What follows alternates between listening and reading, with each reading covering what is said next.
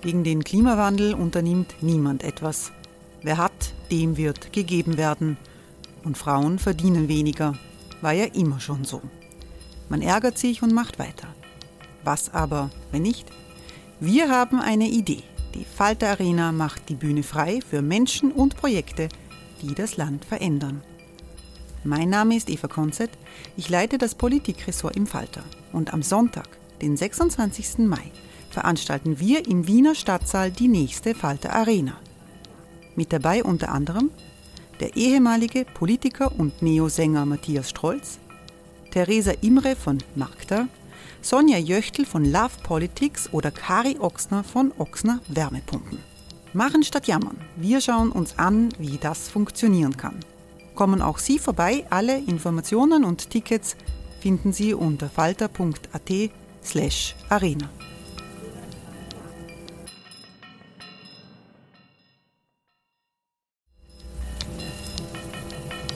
Falter-Podcasts werden durch Werbung unterstützt. Das hilft bei der Finanzierung unseres journalistischen Angebots. Die Erderhitzung ist kein Gefühl, aber mit vielen Gefühlen verbunden. Sorgen etwa oder Angst. Eine Veranstaltung gegen diese Ohnmacht ist Tipping Time, eine Klimakonferenz der Zivilgesellschaft.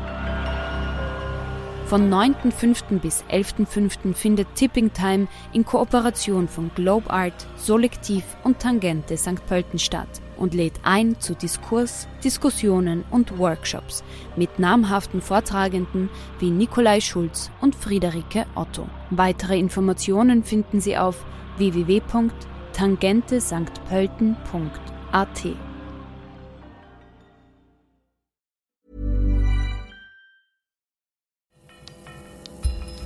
Falter Radio, der Podcast mit Raimund Löw.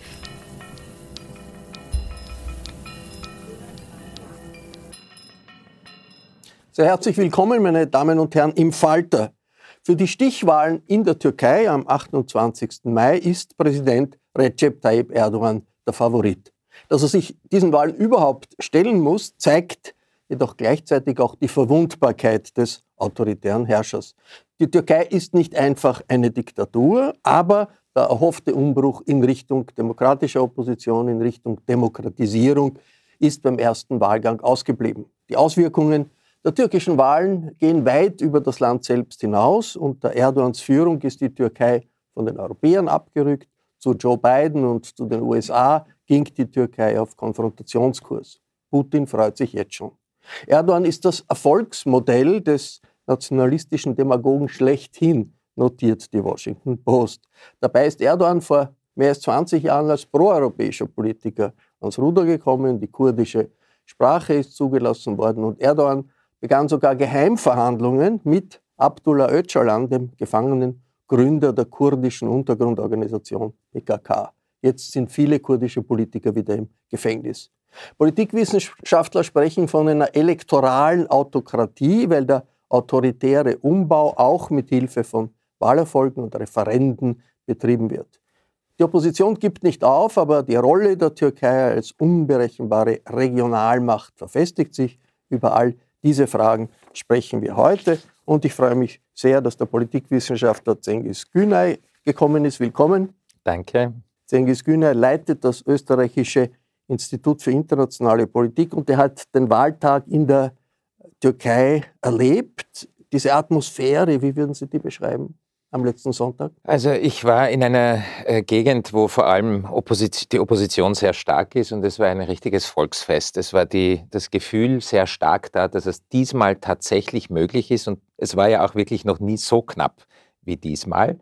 Äh, es ist schon alleine ein Riesenerfolg obwohl das viele jetzt im Moment in der Türkei nicht so sehen und ein großer Katzenjammer in der Opposition ist, aber allein, dass Erdogan noch einmal in die Stichwahl muss, ist schon eigentlich äh, ein großes Zeichen, wie stark die türkische Opposition trotz dieser Autokratisierung über die letzten Jahre geblieben ist, wie gut sie sich gesammelt und organisiert hat. Man darf nicht vergessen, in den Medien waren sie kaum präsent. Es ist über soziale Medien vor allem gelaufen oder äh, das Parteivolk auf der Straße hat Zettel verteilt. Aber im, Im, Großen war vor allem Erdogan und seine Partei sichtbar und dennoch konnte eine Stimmung des Aufbruchs sozusagen erzeugt werden.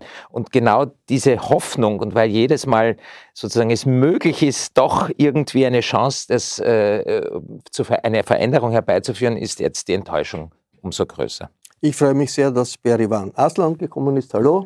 Danke für die Einladung. Berivan Aslan ist Wiener Landtagsabgeordnete der Grünen. Sie ist Expertin für Migration, engagiert sich seit langem für Menschenrechte, nicht nur in der Türkei. Wie groß ist die Enttäuschung bei der Opposition, dass es diesmal nicht gelungen ist? Ähm, ja, eigentlich sehr groß. Also man hat schon damit gerechnet, dass der Erdogan es diesmal nicht schaffen wird, obwohl man hat gewusst, äh, er hat enorme Korruptionsvorwürfe, die wirtschaftliche Lage ist sehr schlecht. Äh, in seiner eigenen Partei bröselt, äh, bröselt es, die Erdbebenkatastrophe wird ihm, das Versagen in der Erdbebenkatastrophe wird ihm vorgeworfen. Also es hat sehr viele Gründe gegeben, warum der Erdogan die Wahl sozusagen äh, nicht mal, diesmal nicht mal schafft. Und dennoch war es sehr enttäuschend, weil man äh, am Wahltag ein anderes Ergebnis dann hatte. Aber de facto wusste man dann, dass es schon für die Opposition ein Erfolg war, dass sie überhaupt in eine Stichwahl gekommen ist, weil allein schon in, äh, im Wahlkampf ist er, ist er, war er überall Stammgast. In jedem Medium war er Stammgast und kurz bei der Wahlkampffinale, kurz einen Tag vor dem Wahlkampf, war er vielleicht in 30 unterschiedlichen Medien, war er live auf Sendung und zu sehen. Und trotzdem unter 50 Prozent. Und trotzdem war er unter 50 Prozent. Und ähm, ja, seit gestern tut sich auch viel, das muss man auch dazu sagen, aber dazu können wir dann später gerne kommen. Ja, die Hoffnung äh, ist noch da, weil ich glaube, Hoffnungslosigkeit bedeutet für die Opposition Niederlage und diese Niederlage will man äh, nicht so einfach hinnehmen. Und man wartet noch ab, was sich da jetzt tun wird. Ich begrüße sehr herzlich Robert Dreichler. Hallo. Hallo, danke. Robert Reichler ist Außenpolitikchef des Profil. In seinen Kommentaren weist er immer auf die geopolitische Bedeutung der Türkei hin. Wie wichtig ist das für Europa, auch für Österreich, wie dieses, äh, diese Wahlauseinandersetzung letztlich ausgeht? Für Europa, für Österreich, für die ganze Welt, denke ich. Ähm, die meisten Beobachter waren sich einig, das ist die wichtigste Wahl dieses Jahres. Sie haben eingangs gesagt, Erdogan ist der der Prototyp des, des Demagogen, der ein Land noch weiter in eine autoritäre Richtung lenken kann. Das tut er, das erleben wir nicht nur in der Türkei, aber natürlich ist das, was jetzt in der Türkei passiert, auch ein, ein, ein atmosphärischer Beitrag dazu, wie sich die geopolitischen Verhältnisse zwischen Demokratie und Autokratie entwickeln werden. Deswegen hat alles auf die Türkei geblickt. Ähm, wir auch. Wir haben ebenso wie der Falter auch dem, der Türkei-Wahl ein, eine, eine Covergeschichte gewidmet. Ich glaube, es war unbestritten, das war jetzt nicht nur eine Wahl, die für die Türkinnen und Türken Bedeutung hat, sondern, sondern eigentlich für die ganze Welt. Ich freue mich, dass äh, Lukas Matzinger es geschafft hat, ins Studio zu kommen. Hallo. Hallo. Lukas Matzinger war für den Falter am Wochenende in Istanbul. Was ist so für den Reporter aus Österreich das Überraschende gewesen, das Erstaunliche gewesen äh, an, in diesen Tagen in Istanbul? Ja, zunächst, ich kann das nur teilen, was äh, eingangs besprochen wurde. Es war wirklich am Sonntag, am Vormittag die Stimmung in großen Teilen von Istanbul. Das war's jetzt. Das ist der letzte Tag, wo wir in einer Diktatur aufgewacht sind. Ähm, es war ein, die Leute sind so feierlich zur Wahl gegangen, die waren sich so sicher. Das war nicht, wir glauben, wir das könnte, sondern wir werden das gewinnen. Wir haben die Demokratie vermisst. So, das war die Ausgangslage. Ähm, und dann in einem Teil. Der, der in einem Teil.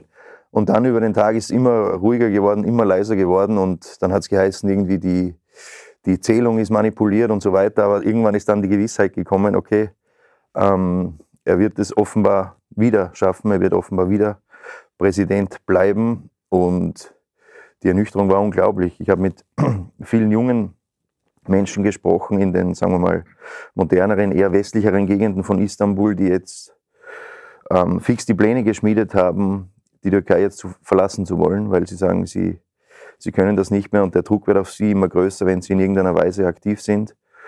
Ähm, da haben schon einige Auswanderungspläne geschmiedet. Ich freue mich sehr, dass online der Europaabgeordnete Lukas Mandl mit dabei ist. Willkommen. Danke für die Einladung. Hallo. Lukas Mandl vertritt die ÖVP im Europaparlament und damit die Europäische Volkspartei im Außenpolitischen Ausschuss konkret des Europaparlaments. Äh, Herr Mandl, das waren keine fairen Wahlen, wird von internationalen Beobachtern äh, festgestellt, weil äh, die Opposition in den Medien untergegangen ist, wenig Chancen gehabt hat. Aber der Wahlvorgang selbst gibt doch offensichtlich, ist das Ergebnis des Wählerwillens. Und heißt das jetzt auch in Brüssel? Muss man sich darauf einstellen, höchstwahrscheinlich wird Erdogan als äh, autoritärer Präsident jetzt äh, auftreten können mit der Message, ich habe die Mehrheit des Volkes hinter mir, wenn er die Stichwahl gewinnt, was doch sehr wahrscheinlich ist.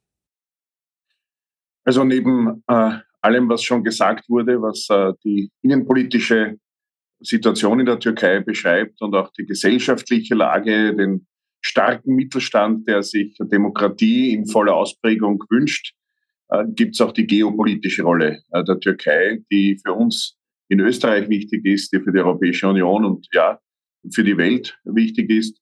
Äh, Joe Biden, der US-Präsident, hat gesagt, wer gewinnt, der gewinnt eben. Die Welt hätte viele andere Sorgen. Das ist gleichzeitig richtig und auch falsch, weil viele Sorgen, die die Welt hat, hängen auch damit zusammen, wie die türkische Führung nach außen agiert. Äh, und ja, die Wahrscheinlichkeit ist hoch, dass wir weiterhin eine türkische Führung haben, die weiterhin so nach außen äh, agiert wie bisher. Das betrifft uns in der Europäischen Union. Das äh, beginnt bei der Instrumentalisierung von Migrationsströmen gegen die Europäische Union und endet dort, wo die Türkei nach außen hin sehr viele verschiedene Gesichter zeigt, mit einer sehr, sehr negativen Einflussnahme in Syrien beispielsweise äh, mit dem Versuch, sich äh, im Russlandkrieg äh, in einer friedensstiftenden Vermittlungsrolle zu zeigen, der aber gründlich gescheitert ist, dieser Versuch. Es findet so nicht statt, auch wenn das noch so sehr betont wird. Und das ist es, womit wir vermutlich, es gibt ja noch die Stichwahl, aber allen Analysen und Erwartungen zufolge weiterhin umgehen müssen. Ich kann schon mit Ihnen teilen, dass zu Beginn des Russlandkriegs auch in Brüssel absolut wahrnehmbar war, dass äh, auch in der türkischen Führung äh, zumindest einige Wochen lang eine große Unsicherheit darüber da war, was das jetzt zu bedeuten habe, dass äh, ein solcher Krieg inklusive Gräueltaten auf europäischem Boden möglich ist und gestartet wird mit all den Implikationen, die das hatte und hat. Also auch hier wurde die türkische Führung auf dem falschen Fuß erwischt. Äh, hat sich aber dann dazu entschieden, sich äh, der Welt in einer Vermittlungsrolle zu präsentieren, die aber eben, wie gesagt, gründlich gescheitert ist. Äh, insgesamt leben wir in Zeiten eines großen geopolitischen Paradigmenwechsels. Und da ist trotz allem Erdogan dem alten Paradigma zuzurechnen und sicher nicht dem neuen, an dem wir, glaube ich, alle aufgefordert sind zu arbeiten. Wir haben in der Türkei eine unglaubliche Polarisierung erlebt. Berivan Aslan. Auf der einen Seite die große Hoffnung der Opposition, die sie auch geteilt haben, viele geteilt haben, und dann doch eine Resilienz, eine Hartnäckigkeit eines sehr, sehr großen, wahrscheinlich größeren Teils der Bevölkerung, die sagt, okay, wir geben Erdogan nicht auf, 20 Jahre in der Macht ist nicht genug, soll bleiben. Wie tief ist diese Polarisierung? Woher kommt sie? Ähm, also auch dieses Wahlergebnis hat uns einfach gezeigt, dass in der Türkei äh, Nationalismus und Fundamentalismus viel stärker ist als die Demokratie. Äh, in der türkischen Geschichte war Nationalismus immer schon ein, ein sehr wichtiger Punkt, ein sehr wichtiger Aspekt, um Wahlen zu gewinnen. Und aufgrund der Einheitsideologie in der Türkei hat man immer versucht, vor den Wahlen oder beim Wahlkampf hat man immer mit diesen Ängsten und, mit, und auch mit Rassismen hat man dann immer wieder gespielt. Äh, und auch mit Verschwörungstheorien. Das hat auch Erdogan sozusagen auch in diesem Wahlkampf gemacht, indem er der Opposition vorgeworfen hat, dass sie mit Terroristen sozusagen kooperieren, dass sie mit dem Westen kooperieren und dass sie durch den, also durch den Westen sozusagen beeinflusst sind und, und dass sie eine Gefahr für die Türkei darstellen, etc. eine Polarisierung rund um Fragen des Nationalismus, des autoritären Nationalismus, das ist ja nichts Spezielles in der Türkei. Das ist, ja. erleben wir in vielen äh, Staaten, Cengiz Günay. Inwiefern ist diese Polarisierung, die jetzt extrem war in der Türkei, etwas, das eigentlich typisch ist für unsere Zeit und das in vielen Gesellschaften, vielleicht in Europa, vielleicht auch äh, anderswo, äh, die Entwicklung bestimmt? Also Polarisierung ist eine Strategie, die autoritäre Populisten überall anwenden, wie Sie richtig sagen. Wir sehen es in den USA, wir sehen es in Ungarn, auch in anderen Ländern ist es zu beobachten. In der Türkei, das was jetzt interessant ist, ist, dass die Voraussetzungen bei diesen Wahlen insofern anders waren, als das Land in einer wahnsinnig tiefen Wirtschaftskrise steckt.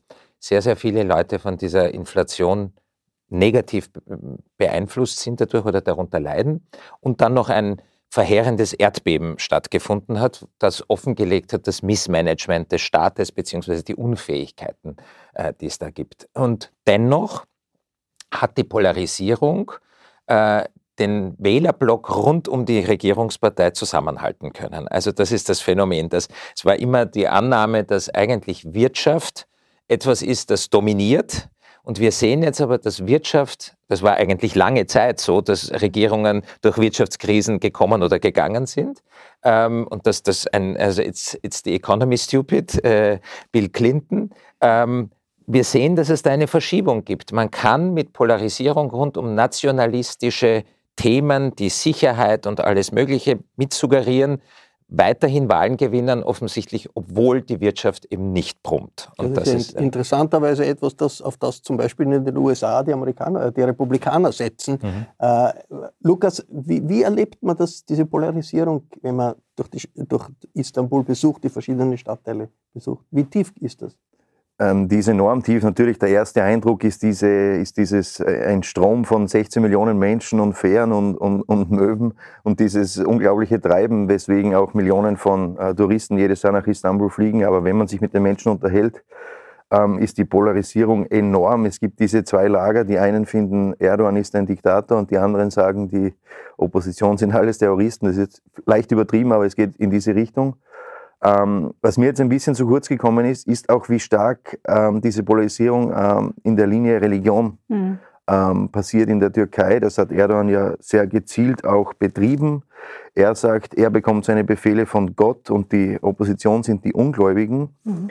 Äh, er ist sozusagen derjenige, der, der Schutzherr der Muslime dort. Und ich glaube schon, dass das eine sehr äh, starke Linie ist in der Türkei. Nicht nur Alter und, äh, weiß ich nicht, Nationalismus, sondern auch eben diese Religion. Je, gläubiger du bist als, als Muslim, desto eher musst du Erdogan wählen. Er ist der gottgesandte Präsident und mit dem äh, Donald mit Gottes Trump Willen macht legt man das nicht so ganz anders in, in, in, den USA. Kann man das vergleichen, diese Polarisierung in der Türkei und sagen wir in Amerika oder auch in anderen Staaten Europas, äh, Robert Reichler? Auf einer bestimmten Ebene vielleicht schon. Natürlich ist in den, in den USA der Culture War, den wir erleben, der musste erst äh, entstehen. Also die Frage Wokeness etc. oder Anti-Wokeness, diesen, diesen Konflikt, der ist sehr jung. Den Begriff gibt es überhaupt erst äh, seit kurzem. Wohingegen in der Türkei äh, sind religiöse Fragen seit sehr langer Zeit ein, ein, ein, ein Streitthema. Und ich glaube, äh, eine Sache, die wir vielleicht äh, uns vor Augen halten sollten, ist, wir interpretieren diese Wahl als Wahl zwischen Pro-Demokratie und Pro-Autokratie. Mhm. Ähm, meine, oder unsere Profilreporterin äh, Franziska Schindadle äh, hat eine, eine Reportage gemacht vor den Wahlen äh, und hat mit, auch mit Erdogan-Wählern und Wählerinnen gesprochen. Und für die war zum Beispiel die Frage, kann ich ein Kopftuch tragen bei Frauen? Extrem wichtig. Und ich glaube, für, für die war jetzt die Wahl nicht so sehr gehen wir in Richtung Demokratie oder Autokratie, sondern eine sehr persönliche Sache. Ich, ich möchte meinen Kopftuch tragen und ich fürchte, dass im Falle eines Sieges der, des Oppositionskandidaten ich das dann möglicherweise nicht mehr darf.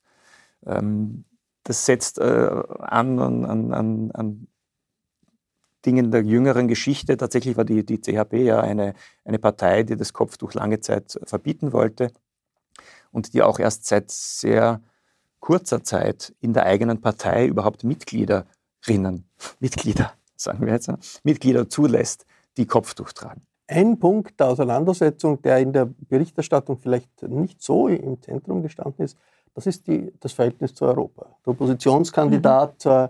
äh, äh, hat gesagt, er wird die eingefrorenen äh, Verhandlungen mit Brüssel äh, für den Beitritt äh, der Türkei wieder in Gang bringen. Es wird eine Annäherung an Europa geben.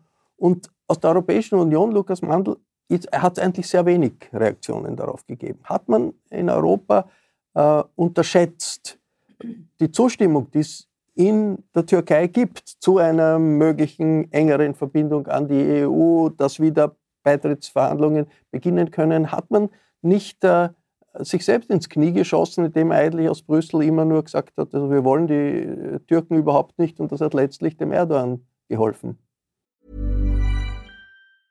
I'm Sandra, and I'm just the professional your small business was looking for. But you didn't hire me because you didn't use LinkedIn jobs. LinkedIn has professionals you can't find anywhere else, including those who aren't actively looking for a new job but might be open to the perfect role, like me.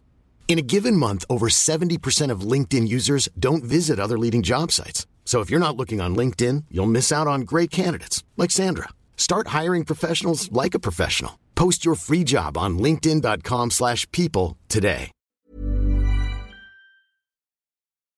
Also ich schätze die proeuropäische Haltung der Bürgerinnen und Bürger der Türkei äh, sogar viel höher ein als äh, sehr viele andere, äh, auch in dieser Runde äh, habe ich jetzt viel gehört darüber, wie nationalistisch die Türkei sei. Ich glaube, dass die Türkei sehr bunt ist, sehr vielfältig, äh, dass man äh, schwer Pauschalurteile treffen kann, dass es vor allem ein starkes Unternehmertum gibt, eine starke unternehmerische Haltung. Deshalb ist ja auch die Verletzlichkeit durch diese von Erdogan verursachte, mitverursachte hohe Inflation äh, so gegeben. Deshalb ist es richtig, it's the economy stupid. Das habe ich äh, im Freundeskreis als erste Reaktion auf dieses ja doch schlechte Wahlergebnis für Erdogan gesagt. Und gleichzeitig äh, kommt ein Beitritt der Türkei zur Europäischen Union absolut nicht in Frage. Wir müssen äh, ganz anders miteinander reden. Wir, Die Türkei äh, ist offizieller Beitrittskandidat. Wir müssen andere Allianzen suchen. Äh, äh, ich wende mich auch schon seit vielen Jahren gegen die sogenannten Vorbeitrittshilfen an die Türkei, weil das ist das Einzige, was eine reale Bedeutung hat äh, durch diese Beitrittskandidatenrolle, die es da gibt. Äh, ich glaube, wir sollten nicht äh, gewissermaßen unrealistische Szenarien überhaupt diskutieren. Ich glaube, es war richtig, Herr Löw, dass seitens der Europäischen Union nicht vor der Wahl große Kommentare abgegeben wurden, weil es ist schon so wie mit dem Populismus innerhalb unserer Gesellschaften. Je mehr es da Aufmerksamkeit gibt, gewissermaßen für diejenigen, die spalten, die die Polarisierung suchen, die populistisch agieren, äh, desto mehr hilft das vielfach auch äh, dem Populismus. Ich glaube, mit Sachlichkeit, mit Klarheit, auch mit einer gewissen staatstragenden Ruhe an die Dinge heranzugehen und auch festzustehen, wo Europa steht, das scheint mir wichtig zu sein. Und die jüngere Geschichte der Türkei, ich meine die Zeitgeschichte, also das vergangene Jahrhundert zeigt ja von Atatürk an, äh, eigentlich könnte ja die Türkei das Musterbeispiel äh, eines großen Landes sein, in dem eine Mehrheit der Bürgerinnen und Bürger Muslime sind und dennoch Religionsgemeinschaften auf der einen Seite und der Staat auf der anderen Seite getrennt sind. Das ist ja eigentlich die Erfolgsgeschichte des 20. Jahrhunderts für die Türkei. Mit dieser Erfolgsgeschichte hat Erdogan aus meiner Sicht völlig ohne Not äh, gebrochen. Äh, und damit stehen wir jetzt in dieser schwierigen Situation, die äh, wir bearbeiten müssen, mit der wir umgehen müssen. Äh, wir müssen mit vielen Staaten äh, rund um Europa äh, ganz neue Wege suchen und auch auf dem europäischen Kontinent, wenn ich an UK denke oder die Schweiz oder Belarus, die Freiheitsbewegung dort, die eigentlich in der European Political Community sein sollte. Und so müssen wir, ich sage auch dazu, unabhängig davon, wer das Land führt, mit der Türkei neue Wege suchen und Allianzen spielt mit der aktiven Zivilgesellschaft die absolut in einem äh, freien Land leben möchte äh, und die äh, gegen diese negative äh, Entwicklung sich auch bei der Wahl gewendet hat. Lukas Matze. Ja, ich, ich, möchte da jetzt einen vielleicht, vielleicht ketzerischen Gedanken einbringen, wenn der äh, Begriff erlaubt ist in dem Zusammenhang. Aber kann es nicht auch sein, dass da in der EU gewissermaßen zwei Herzen schlagen, was die Türkei und Erdogan angeht, dass zwar natürlich Menschenrechtsverletzungen und oppositionelle Einsperren immer gern kritisiert wird, aber dort, wo es dann wirklich wehtut, nämlich Die Wirtschaftsbeziehungen unter Erdogan waren exzellent. Die europäischen Unternehmen äh, importieren und exportieren wahnsinnig viel dorthin.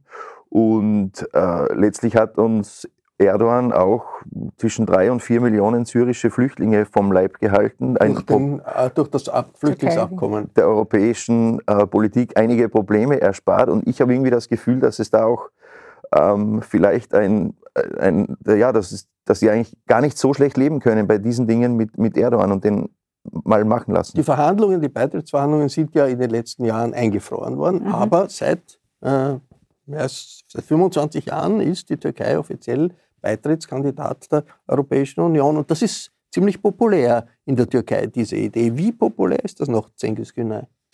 Also es hat äh, die Zustimmungsrate zur EU äh, ziemlich abgenommen im Vergleich zu dem, wie es damals 1999 war, wie also dieser äh, Status der Türkei gewährt wurde und dann die ersten Reformen hinsichtlich eines EU-Beitritts, die einen richtigen Wind erzeugt haben in der Türkei. Große Veränderungen dank einer EU-Perspektive.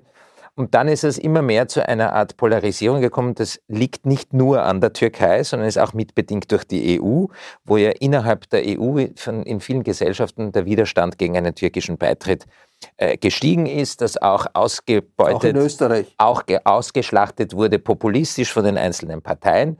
Das heißt, man kann ja öffentliche Meinung auch ein bisschen bespielen. Das ist äh, auch passiert und es ist dadurch sozusagen auf beiden Seiten zu einem wachsenden, äh, wie soll ich sagen, Unpopularität eines türkischen Beitritts gekommen. Auch in der Türkei, weil Erdogan dann auf die nationalistische Schiene gesetzt hat und gegen Europa polarisiert hat. Erst beim Wahlkampf 2018 war ja das ein wichtiges Thema.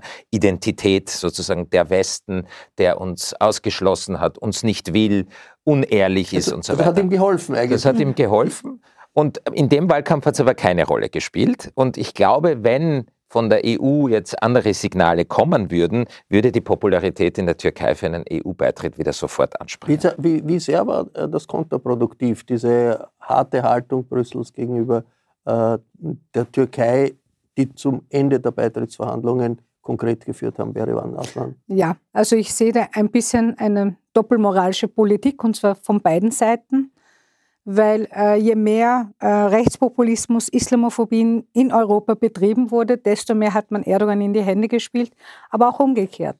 Also je mehr Erdogan versucht hat, hier politische Einflussnahme zu bewirken in Europa, desto mehr hat, hat er natürlich auch den rechten Parteien in die Hände gespielt. Das war sozusagen so ein Ping-Pong-Spiel zwischen rechten Parteien und Erdogan.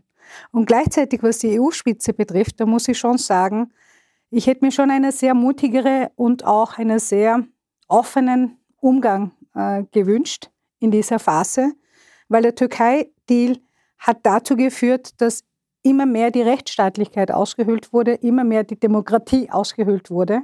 Erdogan hat dann angefangen, die Urteile unserer Höchstgerichte zu, zu ignorieren. Also er hat komplett die, die ganzen Urteile des Europäischen Menschenrechtshofs hat er komplett dann ignoriert. Und das hat natürlich dann Auswirkungen auf die europäische Bevölkerung. Weil die türkische und die europäische. Und auf die europäische Bevölkerung, weil ich denke, ein einfacher Bürger denkt sich dann, okay, dann brauche ich gar nicht eine, eine Klage gegen die Regierung einreichen, weil wenn der Staatspräsident die Urteile der Höchstgerichte ignoriert, dann passiert eh nichts. Ja? Robert Reichler, das ist sehr gefährlich, finde ich, für die Rechtsstaatlichkeit. Das, hat sich herausgestellt, dass das kontraproduktiv war. Diese Messages aus Brüssel, also eigentlich, wir wollen euch nicht und Beitritt ist unmöglich, äh, hat es letztlich nicht dem, dem Erdogan geholfen.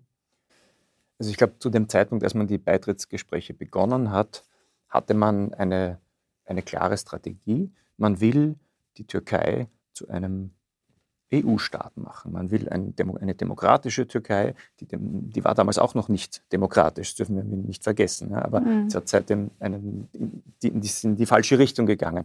Ähm, aber die Idee war, dass die, dass die Türkei die Werte der, äh, der EU annimmt, umsetzt in den Institutionen und zu einem potenziellen EU-Staat wird. Ähm, als die Türkei sich dann wegentwickelt hat, ist es durchaus nachvollziehbar, dass die EU gesagt hat, ähm, unter diesen Umständen können die Beitrittsverhandlungen nicht weitergehen oder jedenfalls zu keinem positiven Ende kommen. Das, das ist, glaube ich, das sieht jeder ein. Die Frage ist auch, wenn Herr Mandl jetzt sagt, die Türkei kann auf keinen Fall EU-Mitglied werden, dann muss man sagen, dieselben Leute, die damals äh, die Beitrittsverhandlungen begonnen und befürwortet haben, sagen jetzt, die kann auf gar keinen Fall äh, äh, Mitglied werden. Natürlich, so wie sie jetzt ist, kann sie nicht Mitglied werden, aber die Idee, die strategische Idee, die Türkei zu einem EU-Staat zu machen, die müsste eigentlich aufrecht sein. Und ist das nicht, äh, Herr Mandl, eine Situation, die jetzt von europäischer äh, Seite vergleichbar ist mit der Ukraine. Also auch mhm. die Ukraine, so wie mhm. sie ist, Absolut. kann nicht äh, Mitglied der EU sein. Trotzdem sagen die Europäer, wir wollen, dass die Ukraine irgendwann einmal Mitglied wird.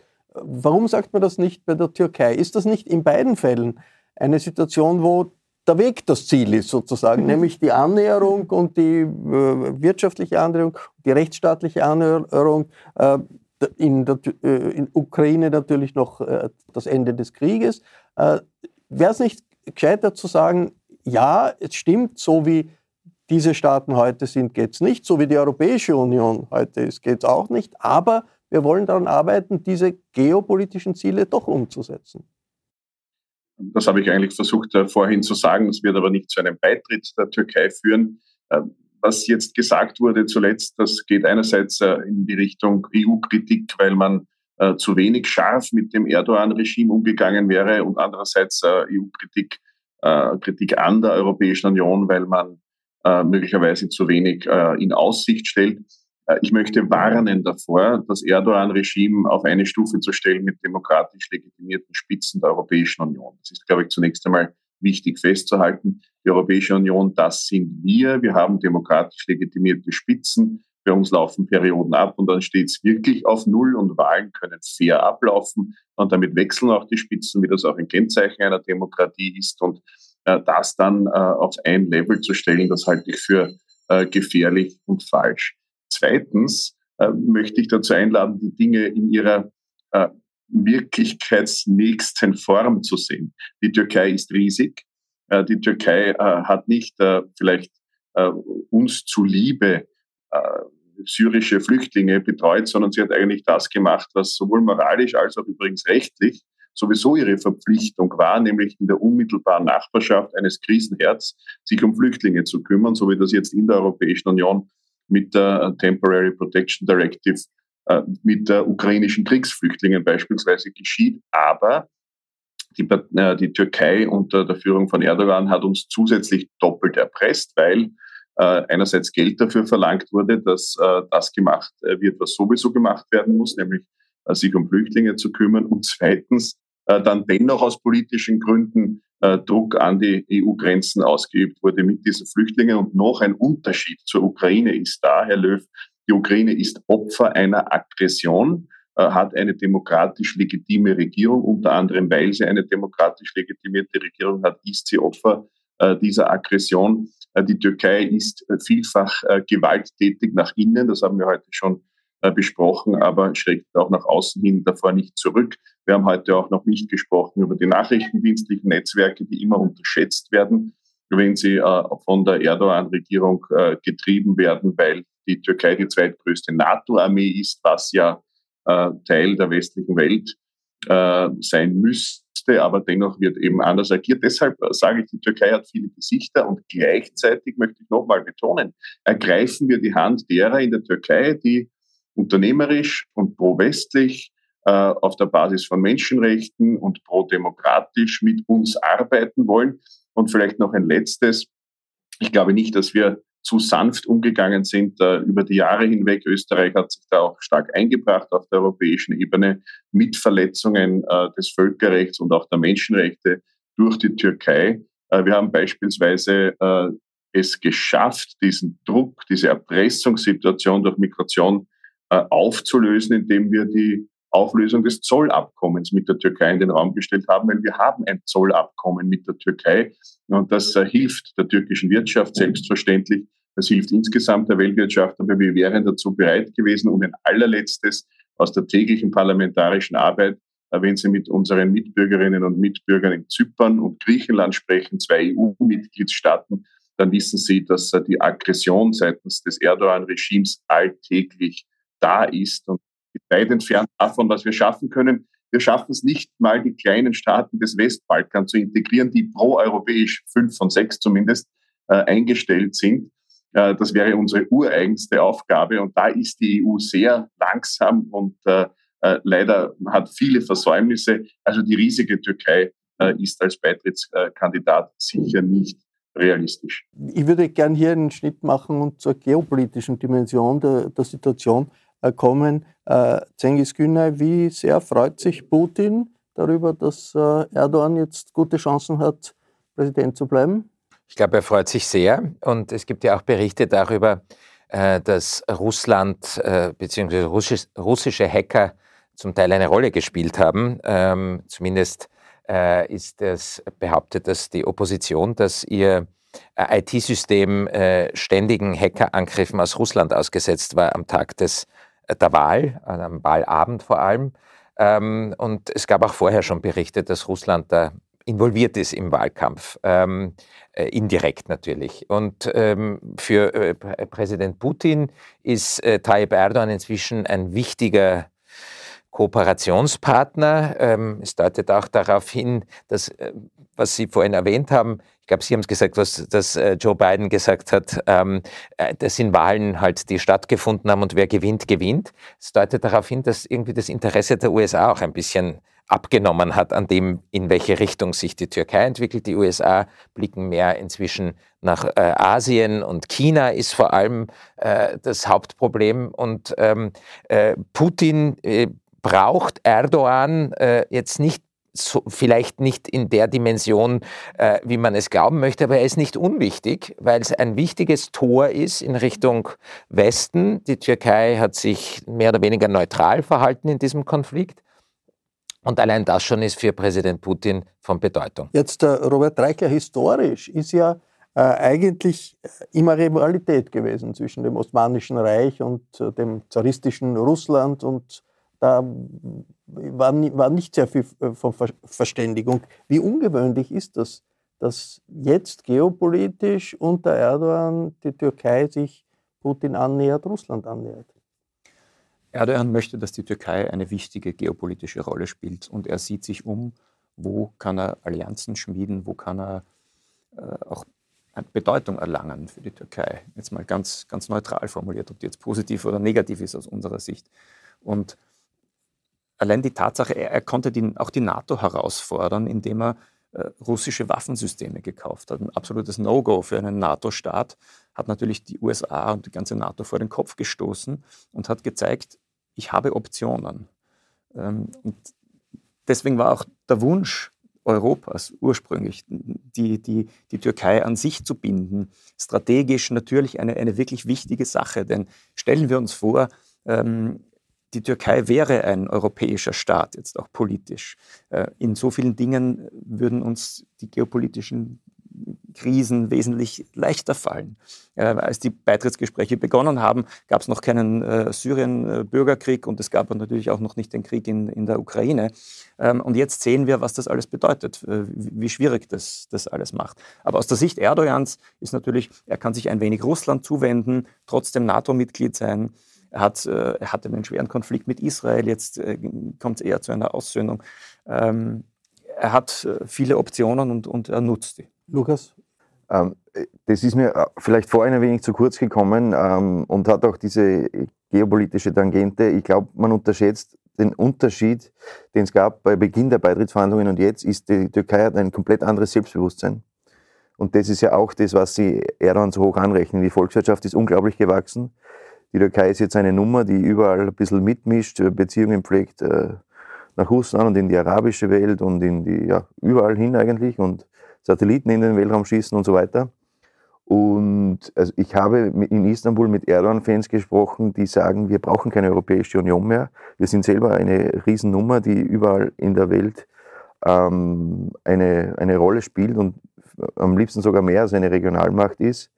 Ähm, das heißt, ich frage mich, ob dieser Wunsch äh, der Türken in die EU äh, zu kommen jetzt überhaupt jemals wieder so aufflammen wird, wie das ist. Ich glaube, die, die sehen sich einfach ganz anders und vor allem in Zukunft ganz anders. Der, dieser Schaukelkurs, den die türkische Führung äh, gefahren ist, äh, auf der einen Seite Annäherung an, an, Russland, auf der anderen Seite natürlich die Türkei ist nach wie vor ein total wichtiger NATO-Partner mit einer wichtigen militärischen, sicherheitspolitischen Allianz, trotz aller Spa Spannungen, äh, in die USA. Wie populär ist das, kann man das sagen, in der Bevölkerung? Diese Idee, ja, wir als Türkei sind jetzt mehr beim Putin als in Washington. Amerika ist doch ein starkes, auch ein starkes Symbol und, und, und die Verbindung zu Amerika war doch immer auch wichtig für die Türkei. Die, ja, die, die, ja. die, Öffentlichkeit, die Menschen. Wie, wie sehen Sie diesen äh, Schaukelkurs mit Annäherung an, an Putin und Russland? Also die, die ersten zehn Jahre hat sich äh, Erdogan die Unterstützung der muslimischen Länder vor, vor allem geholt. Das hat ihm sehr wohl viel gebracht, innenpolitisch.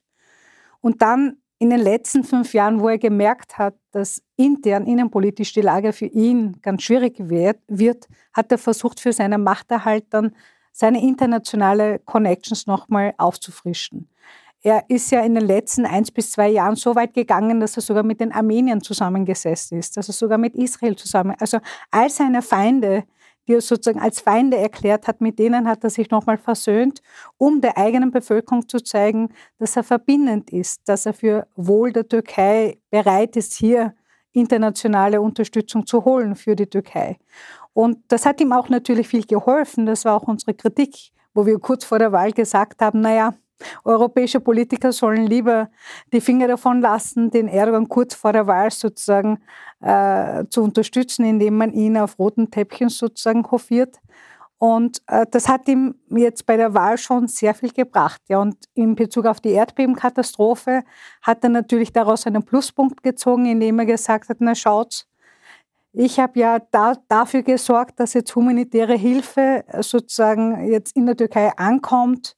Und er hat sich wirklich dann, auch im Wahlkampf die letzte Woche, hat er sich als den perfekten Krisenmanager dargestellt und der Opposition sozusagen Versagen vorgeworfen. Ganz kurz, äh, äh, Herr Mandl, wenn die Stichwahl geschlagen ist und Erdogan sagt, ich bin ein legitim von der Mehrheit meines Volkes gewählter Präsident, wird es dann Erwarten Sie dann aus Brüssel, aus Europa eine, eine Art Versuch eines Neuanfangs mit der neuen, alten, aber dann äh, bestätigten türkischen Führung? Wenn ich mich äh, zwischen Ja und Nein entscheiden muss in dieser Entscheidungsfrage, würde ich sagen Nein. Äh, weil wir haben dann denselben äh, Präsidenten weiterhin in der Türkei und äh, wir sind daran gewöhnt, mit dieser Situation umzugehen. Äh, gleichzeitig haben wir viele Herausforderungen. So lese ich eigentlich auch die US-Administration. Nicht, dass das egal wäre, wobei es natürlich stimmt, dass die USA sich mehr auf Asien konzentrieren, aber es ist nicht egal, äh, wer die Türkei führt. Es ist nur nicht zu ändern, offenbar, wenn die Stichwahl wirklich Erdogan wieder als Präsident bringt. Und dann wissen wir, wir sind mit äh, der Allianz der freien Welt abzüglich der Türkei äh, herausgefordert, den Krieg auf europäischem Boden zu überwinden, Freiheit für die Ukraine zu schaffen und vor allem äh, diesen Präzedenzfall nicht zuzulassen, dass es möglich ist, auf europäischem Boden äh, mit Waffengewalt etwas zu erreichen. Da steht das Erdogan-Regime nicht an unserer Seite. Und wie gesagt, der Versuch, sich als Vermittler zu inszenieren, das ist ja nahe an dem, was Berevan Aslan gerade völlig richtig gesagt hat, sich auch als Staatsmann, der verbindet, zu inszenieren. Dieser Versuch ist kläglich gescheitert. Im Russland Krieg, und ich sage das nicht gerne, es wäre ja schön, wäre er äh, gelungen, aber es gibt eben keine Vermittlung äh, bei dieser Aggression, wie sie äh, bis zur Stunde von Putin Russland betrieben. Jetzt da sind wir wenige Tage vor dieser Stichwahl. Ähm, Cengiz Günay, wie viel Kraft hat die Opposition noch, das Ruder doch noch herumzureißen?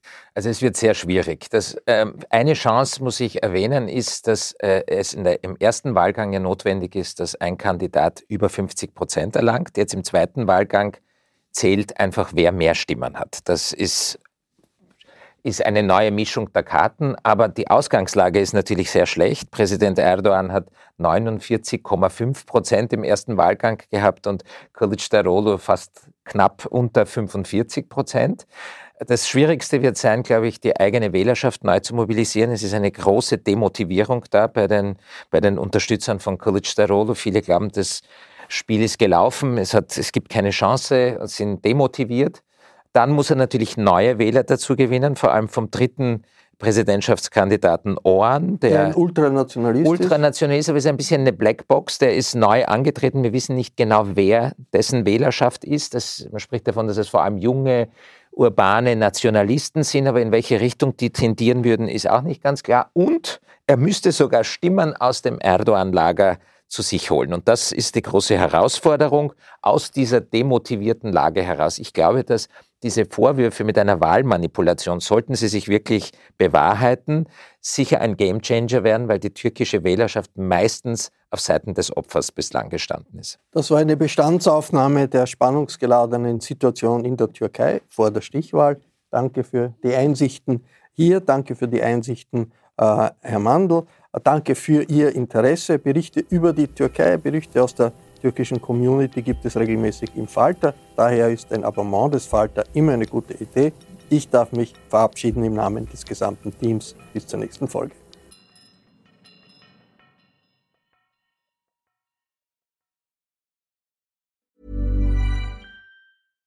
Hi, I'm Daniel, Founder of Pretty Litter. Cats and cat owners deserve better than any old-fashioned litter. That's why I teamed up with scientists and veterinarians to create Pretty Litter. Its innovative crystal formula has superior odor control and weighs up to 80% less than clay litter. Pretty Litter even monitors health by changing colors to help detect early signs of potential illness. It's the world's smartest kitty litter. Go to prettylitter.com and use code ACAST for 20% off your first order and a free cat toy. Terms and conditions apply. See site for details. This message comes from BOF sponsor eBay. You'll know real when you get it. It'll say eBay Authenticity Guarantee. And you'll feel it. Maybe it's a head turning handbag, a watch that says it all, jewelry that makes you look like the gem, or sneakers and streetwear so fresh every step feels fly. eBay gets it.